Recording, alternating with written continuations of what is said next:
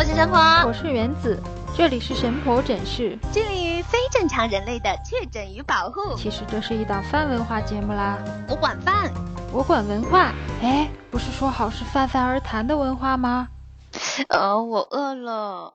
我们今天之所以想录这期节目呢，是因为我们两个人都不约而同的看到了一个新词，叫做“父母纽带”。对，这个词呢是从日本的年轻人中开始兴起的。日本人其实很喜欢一种盲盒式的玩具，他们从很小的时候就已经适应大街小巷的这种机器了。然后呢，这里面的东西就是一个扭蛋。扭蛋里面有很多的玩具，比如说小的手办啊，比如说小的蝴蝶结啊这些东西。那扭蛋呢，它其实有那种小小的赌博的嫌疑，就是说我花同样的钱，我不知道我能扭到什么东西，可能是个惊喜，也可能是个失败。那其实用来比喻现在年轻人心里的不满，或者说对于别的孩子的那种呃嫉妒吧，就觉得哎，我的扭蛋是失败的，因为我的容貌。我的经济状况，然后我的教育背景，还有我的现在的一切，包括婚姻、家庭、工作，这些其实都是因为父母的这个扭蛋失败造成的。而隔壁的小孩，他那么的成功，然后那么的充满活力，那么朝气蓬勃，家庭是那么样的符合中产阶级以上的这个审美，是因为他们的父母扭蛋成功了，就是这样子。对对。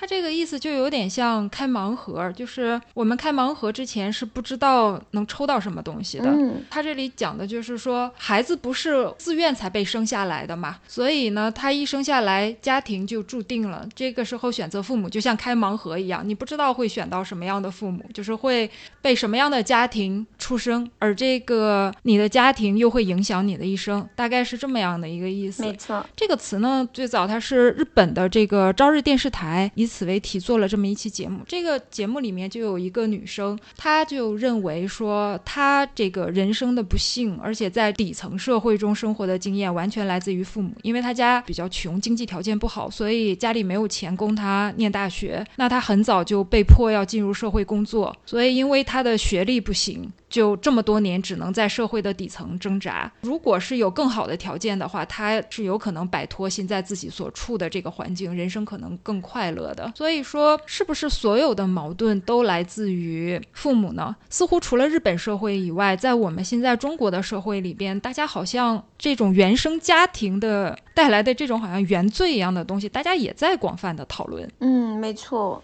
不过原子，我觉得你跟你父母的这个状态哦，非常的好，在我朋友圈里面，你能分享点心得吗？呃，其实的确，我是在呃我周围的朋友里面也算比较好的，但是即便像我，也并不是说像一些，比如说我们所看到的美国的家庭方向的这种电影所刻画的啊，你在父母面前可以毫无保留的展露你自己，然后家庭可以完全的接纳你这个人。并不是这样的。我举个例子，前些天嘛，我和我妈一起逛街，走在街上的时候，就看到了一家刺青店，就是纹身店。这个纹身店呢，它的装潢非常的前卫。就是他在他的店的招牌门脸上面，然后挂了几张像面具一样的东西，但是他的这个面具呢，又不是一个非常精美的完整的，而是这种斑驳的，看着就是 行将入土的，就是有那样的一种感觉。我当时看到那个面具的时候就被震撼到了，然后我觉得非常的喜欢。就为什么呢？就那一瞬间，我会感觉到很多存在主义的东西，就是我会觉得说，哎。好像突然间，你走在一个繁华的街上，然后看到了这样的东西，突然会告诉你，你面前看到的这些繁华、这些消费主义的东西啊，就像佛教里说的镜花水月一样，非常的不真实。但它偏偏又是一个纹身店，这个时候会给人一种感觉，就是即便我知道是这样的。但是我还是无法逃脱的，想要守住这一切。就像日本那个牌局大师小林一茶写的，就是我知道这世间如露水，然而然而，对，就有那样一种感觉。我就是一瞬间脑子里就想到了很多就这种存在主义的东西。嗯，但是呢，就是我回头跟我妈就说：“哎，你看啊，现在的这些纹身店怎么净搞这些没有正能量的啊？这些 这么黑暗的东西。”然后我妈。就马上很赞同的说啊，是啊，是啊，然后就是这种，他会表现出来一种非常放松、很放心的一个状态。嗯，我的孩子的确是三观很正常啊，这个人又很阳光啊，就是这样。但是如果是我和你走在那里，我肯定会跟你讲，哎，你看那个店，好热烈，好酷啊，wonderful。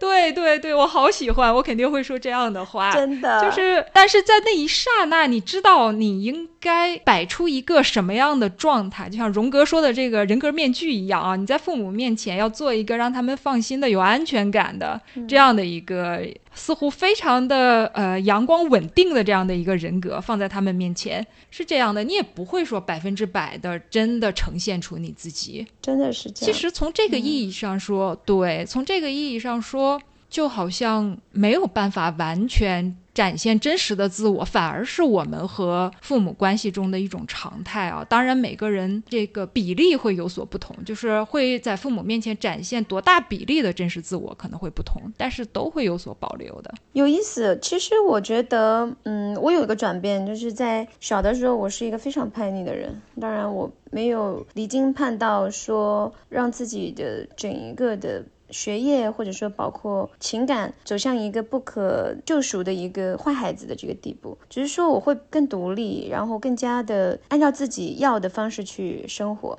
然后我小的时候经常跟父母有一些理论，包括有一些争执，我希望他们能够理解我。但是我后来回看，我现在就是跟他们的一些交流的部分，我甚至觉得说，我应该要多一点理解父母，让他们快乐。我觉得是我很大的责任。我希望可以去做一些妥协，因为可能他们有一些我认为不对的话，现在看来也是对的。嗯，我会有这样的转变，会更加的想要按照他们的想法去变成他们心里的这个样子。不过我自己还会有自己的选择。是这样的，所以我就希望跟他们分开住，然后嗯，适时的让他们感觉到我的关爱，但是大部分的空间我希望独立。现在是这种想法，但是我觉得我已经嗯，对，比之前要乖了，乖很多，好像是那种矛盾的紧张感没有以前那么强了。嗯，是的。但是就是你刚才说的那个，好像是我觉得大多数的，好像不跟父母住在一起的年轻人都会有的一种状况，就是呃报喜不报忧嘛。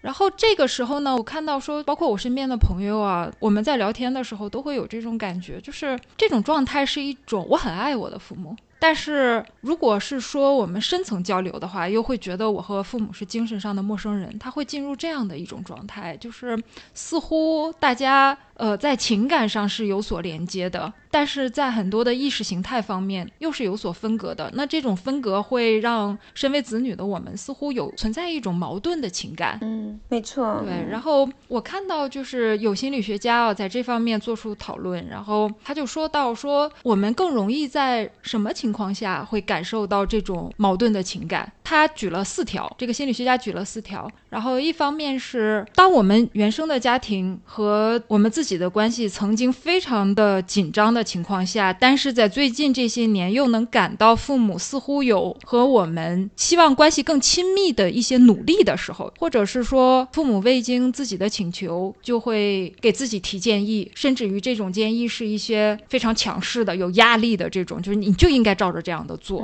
然后否则的话你就是不孝顺，类似于这样的。还有两种呢，就是也是比较常见的。有一些人认为自己在童年的时候受到过原生家庭的创伤，那个时候父母对自己表现出了伤害，或者是他哪怕没有伤害，但是他是有这种冷漠或者是有敌意的。然后还有一种，其实我觉得这个我们都会有，就是我们对父母的健康感觉到担忧，但事实上父母现在可能并没有表现出他得病啊，或者是有健康方面的一些困扰，但他有一些不好的生活习惯等等的，会让我们觉得很焦虑。在这种时候，我们都会觉得非常的非常的矛盾吧？嗯，真的是这样子。而且我觉得，像父母带来的这种我们在原生家庭的一些感情，它其实也会真正的影响我们对亲密关系的一些处理，然后让我们不知不觉的变成我们父母的那样的，或者我们执意于说想要反抗父母那样的这个状况，但最后还是会沦为一样的思维模式，因为我们。习惯了这样的亲密关系的处理方式，然后把我们塑造成一个我们可能并不想要的人，或者说我们呃正在回避，但是无法回避的这么一个人。其实我看到身边很多的例子，包括我们看到的一些作品和人。这两天我正在看一个以前很有名的一个剧，其实这个剧应该历史很悠久了，在七十年代，名字叫做《婚姻生活》，我不知道你有没有看过啊？你给我讲讲吧。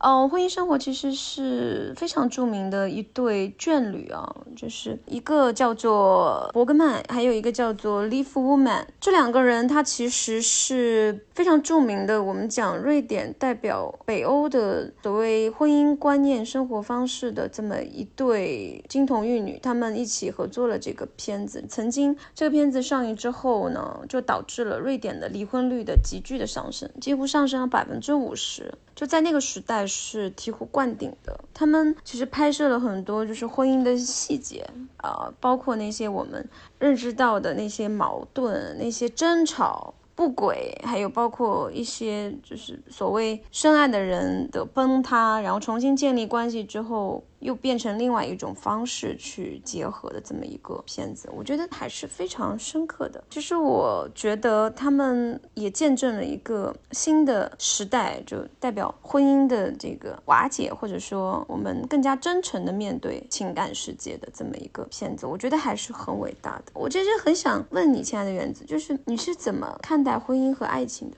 我之前那个，我记得我们聊天的时候，然后我说这个对于婚姻和爱情，我似乎有一种非常非常唯物主义。嗯，甚至可以说有一点点冷酷的一个看法吧。我会觉得说，婚姻和爱情这个是由当时的生产力导致的社会结构而带来的。然后这个观点呢，就是仅代表我个人啊，而且我这个观点可能会影响到我很多的对于家庭以及呃未来的社会发展的一些看法。我会觉得说，首先婚姻和爱情它是两码事。嗯。呃，从这个婚姻和爱情出现的时间来说，这个婚姻在这个第一次工业革命的时候，实际就已经出现了，或者说更早，从农耕社会，就是整个社会变成父权社会的时候，就已经开始出现了。而我们现代意义上的这种诉诸于感情方面的爱情，那就要到中世纪的时候，源于那个时候骑士对于贵妇人的这种精神的爱情。在这之前，实际上就是在农耕社会，更多的之所以产生婚姻，是因为呃，男的要出去种地，而女的。最好是在家里边做一些精细劳动，实际上是因为体力上面导致的分工不同。然后如果是这样的话，会把生产力最大化，所以也就是一男的和女的这样搭伙的过日子，更有利于养育下一代，更有利于提高整个社会的一个效率。那渐渐的就变成了这个搭伙的这么一个状态，最后把它给规则化，就形成了婚姻。而那个时候的婚姻，以我们现在来看，很难说里边有没有有多少爱情的成。分，那现在的这个爱情呢，更多是我们所说的“你还爱不爱我了”，更多的说的是感情层面的事情，对吧？嗯，所以我是把他们俩分离来看的。哇，那你真的很前卫耶！我其实觉得婚姻的话，当然有很多人有很多现实的考量，但是如果没有爱情的话，这么难的婚姻怎么走下去呢？为什么要跟 A 不是跟 B 呢？因为如果按照功利的角度分析，也许 A 的状况跟 B 的状况差不多。那我有什么动力要跟 A 或者 B 生活呢？这个动力不应该是爱吗？呃，所以，所以就是到了现在我们的这个互联网带来的信息革命的时代，我们那个前一段时间不是也都看到新闻吗？然后结婚率啊在下降，离婚率在上升，生育率也在下降，似乎大家可以这个自给自足的时候。一个人也可以过得很好的时候，我们是好像渐渐的就走入了这种独居社会。嗯，但是这个话题又反过来啊，我反而认为这样的一种。时期，也许它是一个过渡时期。呃，实际上我经常听到，就是周围结婚的朋友会跟我讲说，婚姻里虽然有爱情的成分，但是婚姻是婚姻，爱情是爱情。就是什么意思呢？就是你在谈恋爱的时候，实际上是两个人的事情；但是如果你选择结婚了，这是两个家庭或者两个家族的事情。你要考量对方的这个物质方面是怎么样的，然后对方的受教育程度是怎么样的，就是新时代的门当户对。他是否跟你匹配？那在这种情况下，你们可能结了婚以后，才能更加的长远的走下去。那这跟热恋的时候就是一种激情，我很爱你，你也很爱我。这两个是不同的。但是为什么说我觉得这个物质的提高可能会带来一种解放呢？就是如果我们的个人的物质方面，就像刚才说的，自给自足的能力进一步提高。我们已经告别了说我需要两个人才能搭伙过日子。我们都知道有一些很现实的问题，比如说你结婚了之后，在很多的一线城市啊，你才好贷款买房啊等等的，然后你的子女这个户口问题啊等等的。如果这些问题都排除了，都解决掉了，那么两个人之间可能谈的我们就是纯粹的感情的问题了。嗯，就是说这个门当户对，它已经到了一条及格线，它已经不成为一种问题了。那这个时候，可能大家就会纯粹的谈感情。嗯，我觉得很有意思啊，因为其实一个月前，我跟我的另外一位采访高端男士的一位女主编朋友有聊到这个观念，说其实我们中国在我们历经的社会观念和价值里面，有三个层次的婚姻啊，在我们眼前掠过。一个层次是女性，她是纯的。附属品，当然现在还是有很多地区是这样子的，就是男性负责大部分的经济来源，那女性没有办法，只能附庸于自己的丈夫，然后负责来照顾家庭的一切。然后那个时候的，或者说这种状态下，就女性会被要求说，哎，你可能是需要臣服的，那么就有很多容忍的层面啊。我们举个极端的例子，甚至于会有家暴，会有出轨啊，女性就没办法，她只能容忍。这是第一个层次的，我们是见过的，毕竟在社会中现在还是存在的。然后第二种阶段是女性真的她有了部分的经济能力，或者说她开始觉醒，她的意识形态说我现在是一个独立的灵魂，我需要有人被尊重，那么爱情就更纯粹一些。但是如果碰到家暴这种事情，是绝对不能容忍的。至少你有人权的层面在嘛，不允许说，哎，你一时激动来一个沉默的羔羊是不可能的，就勿宁死，必须离开这个家庭。但是如果有一次出轨，如果有一个不忠的一个暗号，也许他会选择说，嗯，男人嘛，总是可以理解的。于是就有了所谓的一个非常宽容的。贤良淑德的妻子包容了爱玩的，就是没有预兆的这么一个大男孩的一个过错，于是日子又继续过了下去。为了孩子，为了父母，对吗？然后到现在，我们看到现在的这批年轻人，我的意思是更加有自我意识、更加独立，甚至于不爱结婚和生孩子的这批新时代的年轻人，他们会觉得说。我觉得感情是更重要的事情。也许我需要钱，但是我自己也可以挣啊。但如果你没有感情给我，我可以不要你，宁愿穷着，我也不需要你加入我的生活。然后有一点点不对付就离婚吧。所以离婚率很高。然后有一句话，我觉得其实也蛮厉害的。我觉得也是社会的进步，就是 I love you, but I'm not loving you。什么意思？就是，嗯，我爱你，对，但是我现在并不爱着你了。也就是说，他们对每时每刻的关于爱的质量都是很要求很高的，他们更在乎自己的感受。嗯，像你刚才提到的两个问题啊，我觉得我很同意。然后像第一个问题，包括就是家暴啊等等的这样的问题，你知道在最早的时候啊，就是在这个封建社会的时候，这个时候我们说一夫，甚至他可以做到一夫多妻制嘛。对。然后这样的话，为了更好的去，因为那个时候的孩子的死亡率是非常高的嘛，然后他为了保障说，哎，那我能够保证我的财产能够传承下去嘛，就是我们现在说的所说的传宗接代嘛。然后这个时候我要多生孩子，这样的话，他把做生孩子作为了一种保。险。那在这种情况下，一夫多妻的这种制度下，甚至于他的这个呃妻子和妾和孩子女儿啊，都是可以用来买卖的。嗯。在这种情况下，那你说女性是一个什么样的地位？她实际上在那样的一种社会里，她就成了金融产品嘛。我们从经济学的角度上可以理解为，它就是一份儿一份保险嘛。当我家里边今年收成不好了，或者是遭了什么难了，然后要不行的时候，我就把它给卖掉。因为农耕社会嘛，就是你大部分是体力活，这个男女上面体力的差别还是很大的。但是到了工业社会的时候，很多的产品都是由机器来完成的。那么在操作机器方面，实际男女的差。差别没有那么大了。实际女权的渐渐的兴起，就是从第一次的工业革命开始的嘛。那到了这个时候，你再跟女性来说我要买卖你，那简直就是一件我们说不可能的事情嘛。那现在在很多的这个家暴的等等的问题上，首先我很我很同情在这种事情里的女性，但是从这个我觉得历史唯物主义的角度上说，我觉得这是一个过渡时期。就是当女性，我们完全可以自己去养活自己，自己给自己非常优厚的生活等等，满足这一切的时候，就像你说的，不需要依附于男性存在的时候。二者的心理的地位、物质的地位经常平等的时候，那你就很难说，就因为我体力好，我打得过你，我就要打你。这个是到那个时候会自然去土崩瓦解的一个事情，这个是需要时间的。那反过来呢，我们说现在的这个年轻人啊，就是不要说家暴了，更多的我们在于说我还爱不爱着你，渴望在爱情中长久的享受激情的这件事情，我其实自己也是很质疑的。我之前看过这个亲密。关系是一本专门谈这个两性的，包括两性，包括呃朋友这样的一个一本书的时候，然后他这里边提到有一种说法是，实际上我们当然都希望说，在爱情关系中，大家能够具备三个条件：第一个是彼此的浓厚的激情，第二个是对于彼此的承诺和信赖，而第三个是这种稳定的。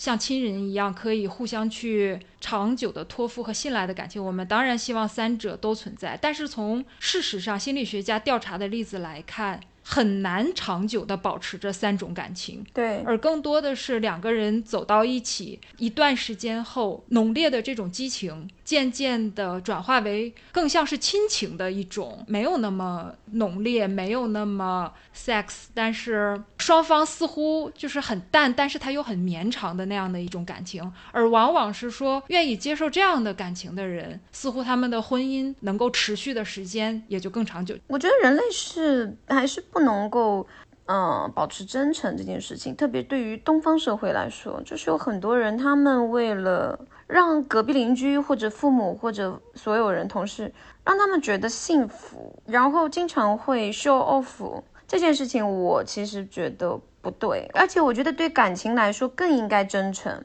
为什么要用理想的方式去做很多选择？因为大家都是人类，然后我们对身边的朋友都不能很好的控制他变成我们一样的人，成为好朋友。因为好朋友，如果每个人你去叙旧他，你是没有一个好朋友的。但是你真的需要这个好朋友，你真的尊重他，你就会尊重他的独特性。然后像这种方式，应该也对自己的伴侣。能够成立，因为伴侣他不是你的私人物品，很多状况下面我们是不够尊重，而且不能够非常真诚的面对这个事情。然后我就刚刚有举例子，就是 Bogman 和 Live Woman，就是他们的这个最后在剧情就是婚姻生活里面得到了一个结论，说我以我自私的方式爱你，我也知道你用你挑剔纠缠的方式爱我，我们以一种世俗的不完美的方式彼此相爱。就我觉得，大部分婚姻如果能够这样子，它才是稳定的。我不认为说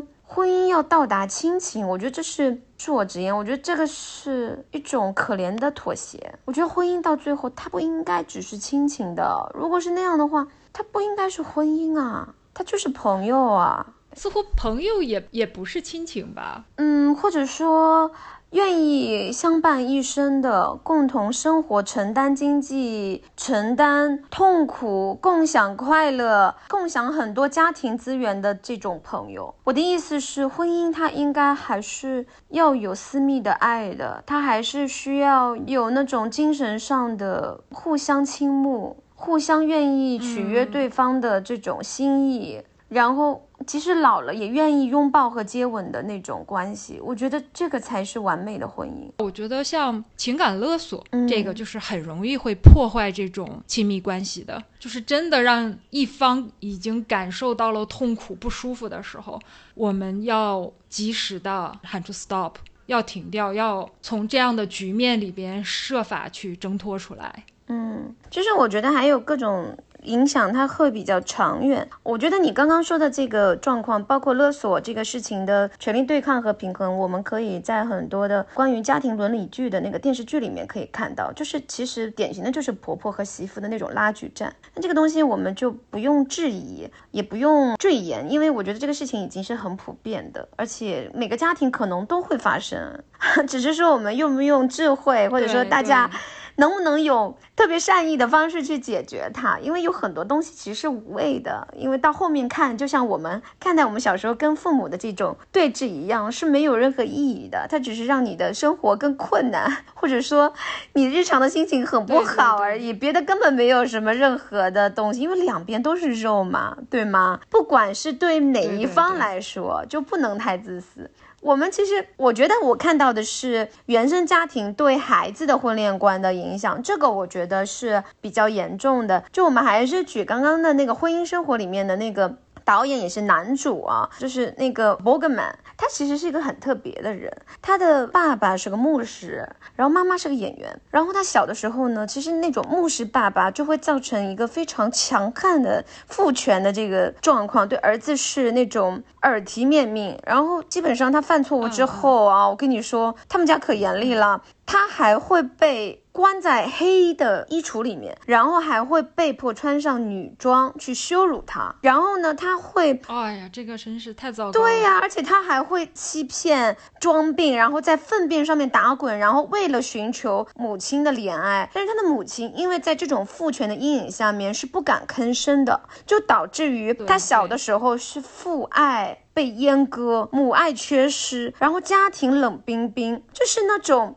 就是棍棒底下出来的不孝子，他长大之后，他甚至大学第一年就想要辍学。你知道父亲就给了他耳光。十九岁呢，他为了报复，他一拳击倒了父亲。然后母亲过来，就是就是等于说是过来劝架嘛。他给了母亲也一个耳光，然后就跟父母决裂了。然后他后面的作品更是，他就是各种影射，比如说他三个陌生的情人，就是他的一部片子。他讲的是男主把父亲的死视为解脱，带着情人去酒吧庆祝，就是那种情节，你知道吗？嗯。啊，当然他是个奇才啊，我非常。但实际上就是就是向他父亲打出那一拳的时候，其实已经是一种象征意义或者是心理上的弑父行为了。对，就是他杀死他父亲的一瞬间，或者是他在心你否定他，大声的对他爸爸喊出来 “no” 的那一瞬间。他终于确立了自己个人的一种完整性，但是这当然是用一种非常激烈的破坏性的一种抵抗方式。对，然后再看看他后面的合作的各种女演员，以及他永远。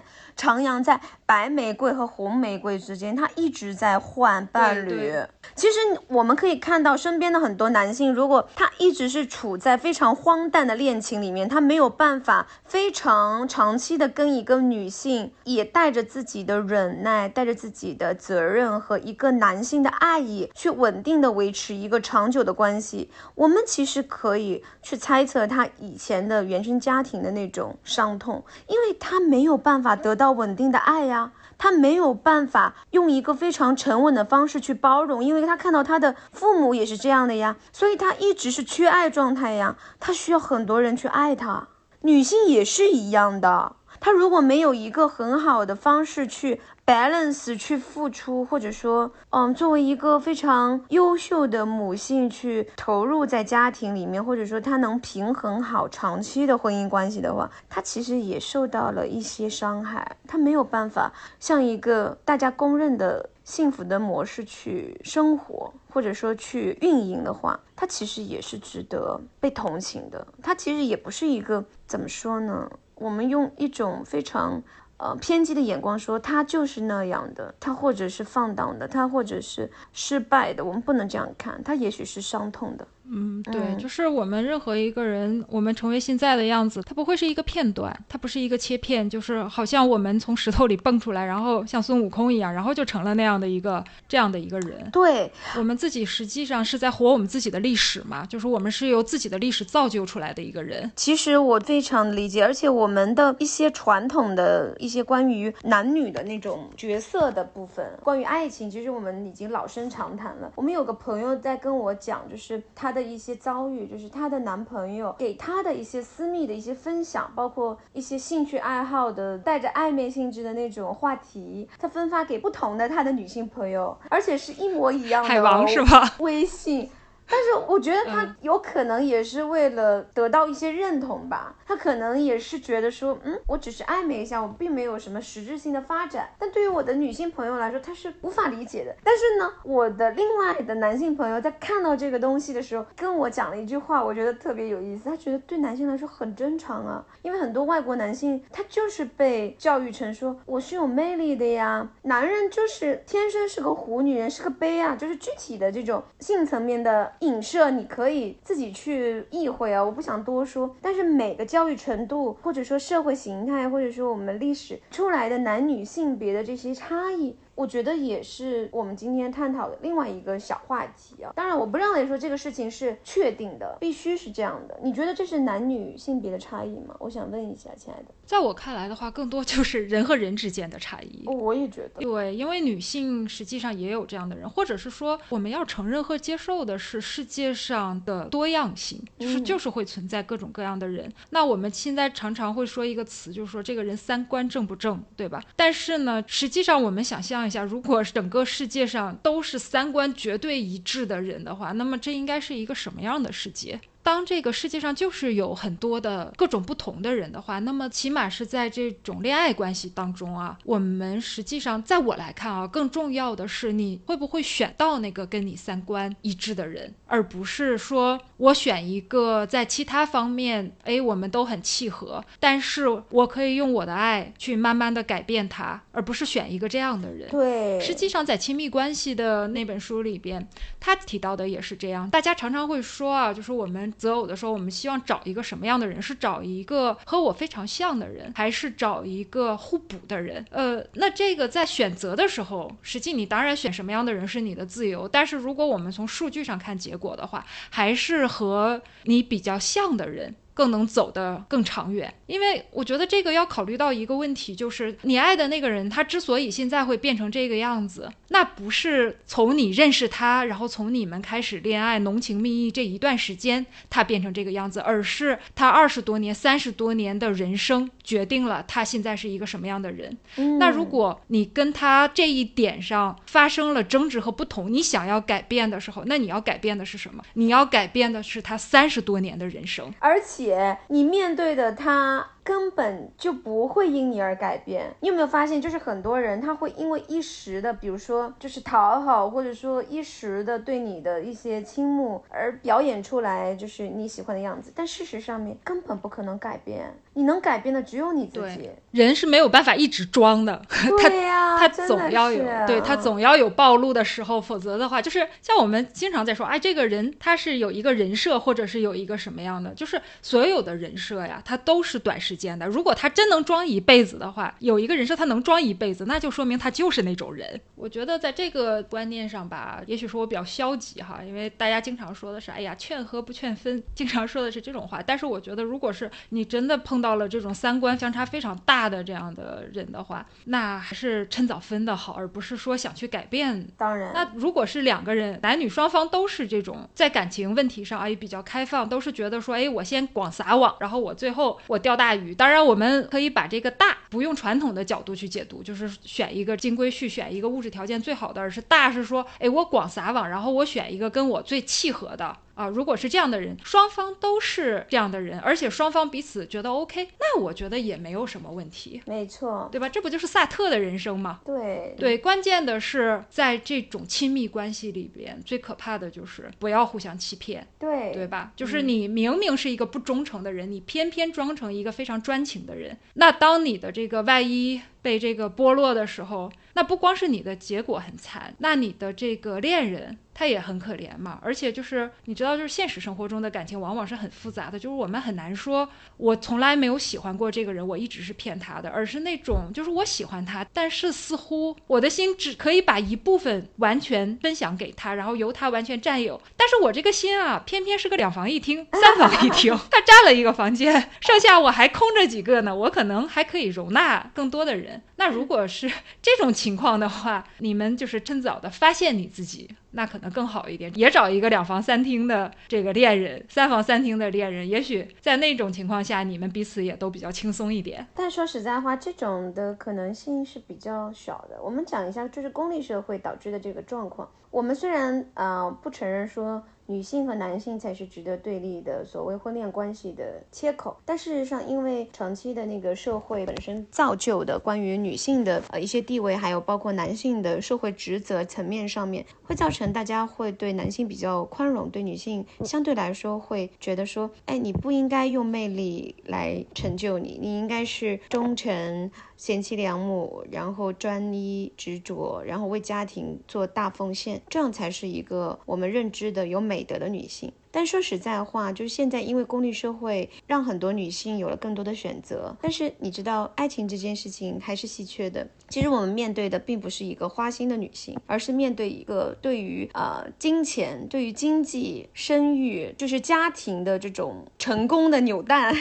的这种向往，特别执着的女性。她们就通常会用自己的呃一些东西去交换。那我觉得也无可厚非啊，只是说她们会让男性觉得。呃，他是他的唯一。然后男性呢又很好玩，男性呢他如果他是个卡萨诺瓦，他如果在社会层面，他认为女性是一个标榜自己魅力的很重要的一个工具，就像他身上的一个名牌的腕表一样，那他也会让女性觉得说你是我的唯一，我这么爱你，你是不是也应该爱我呢？就会有那种互相欺骗的成分在，导致这个感情社会，有时候你真的会发现，单纯的你只是喜欢他，被他吸引的那种感情。慢慢的，我觉得人们也开始返璞归真。特别我看着这些更年轻的这一代的朋友们，他们在说 "I'm loving you" 是如何重要的时候，我其实也是觉得非常的开心的。终于大家可以真诚的面对自己了，有很多外围的东西不再重要，我们不用演戏，我们不用对任何人交代，只要真诚的对自己就可以了。我觉得这也是社会的进步。对我听过有一种说法，他就是说，呃，你看我们现在人类，我们能造出像像那个阿。AlphaGo 啊，就是人工智能已经达到了这个程度啊，像这样人工智能能够打败就世界一等一的这种围棋高手啊，但是呢，我们却造不出像一个宠物一样，像一只猫或者一只狗一样，然后在家里边它可以随意的行走，但不碰到任何的这种家具。他这个说法是想说什么呢？就说人类的理性进化啊，只是最近几万年的情，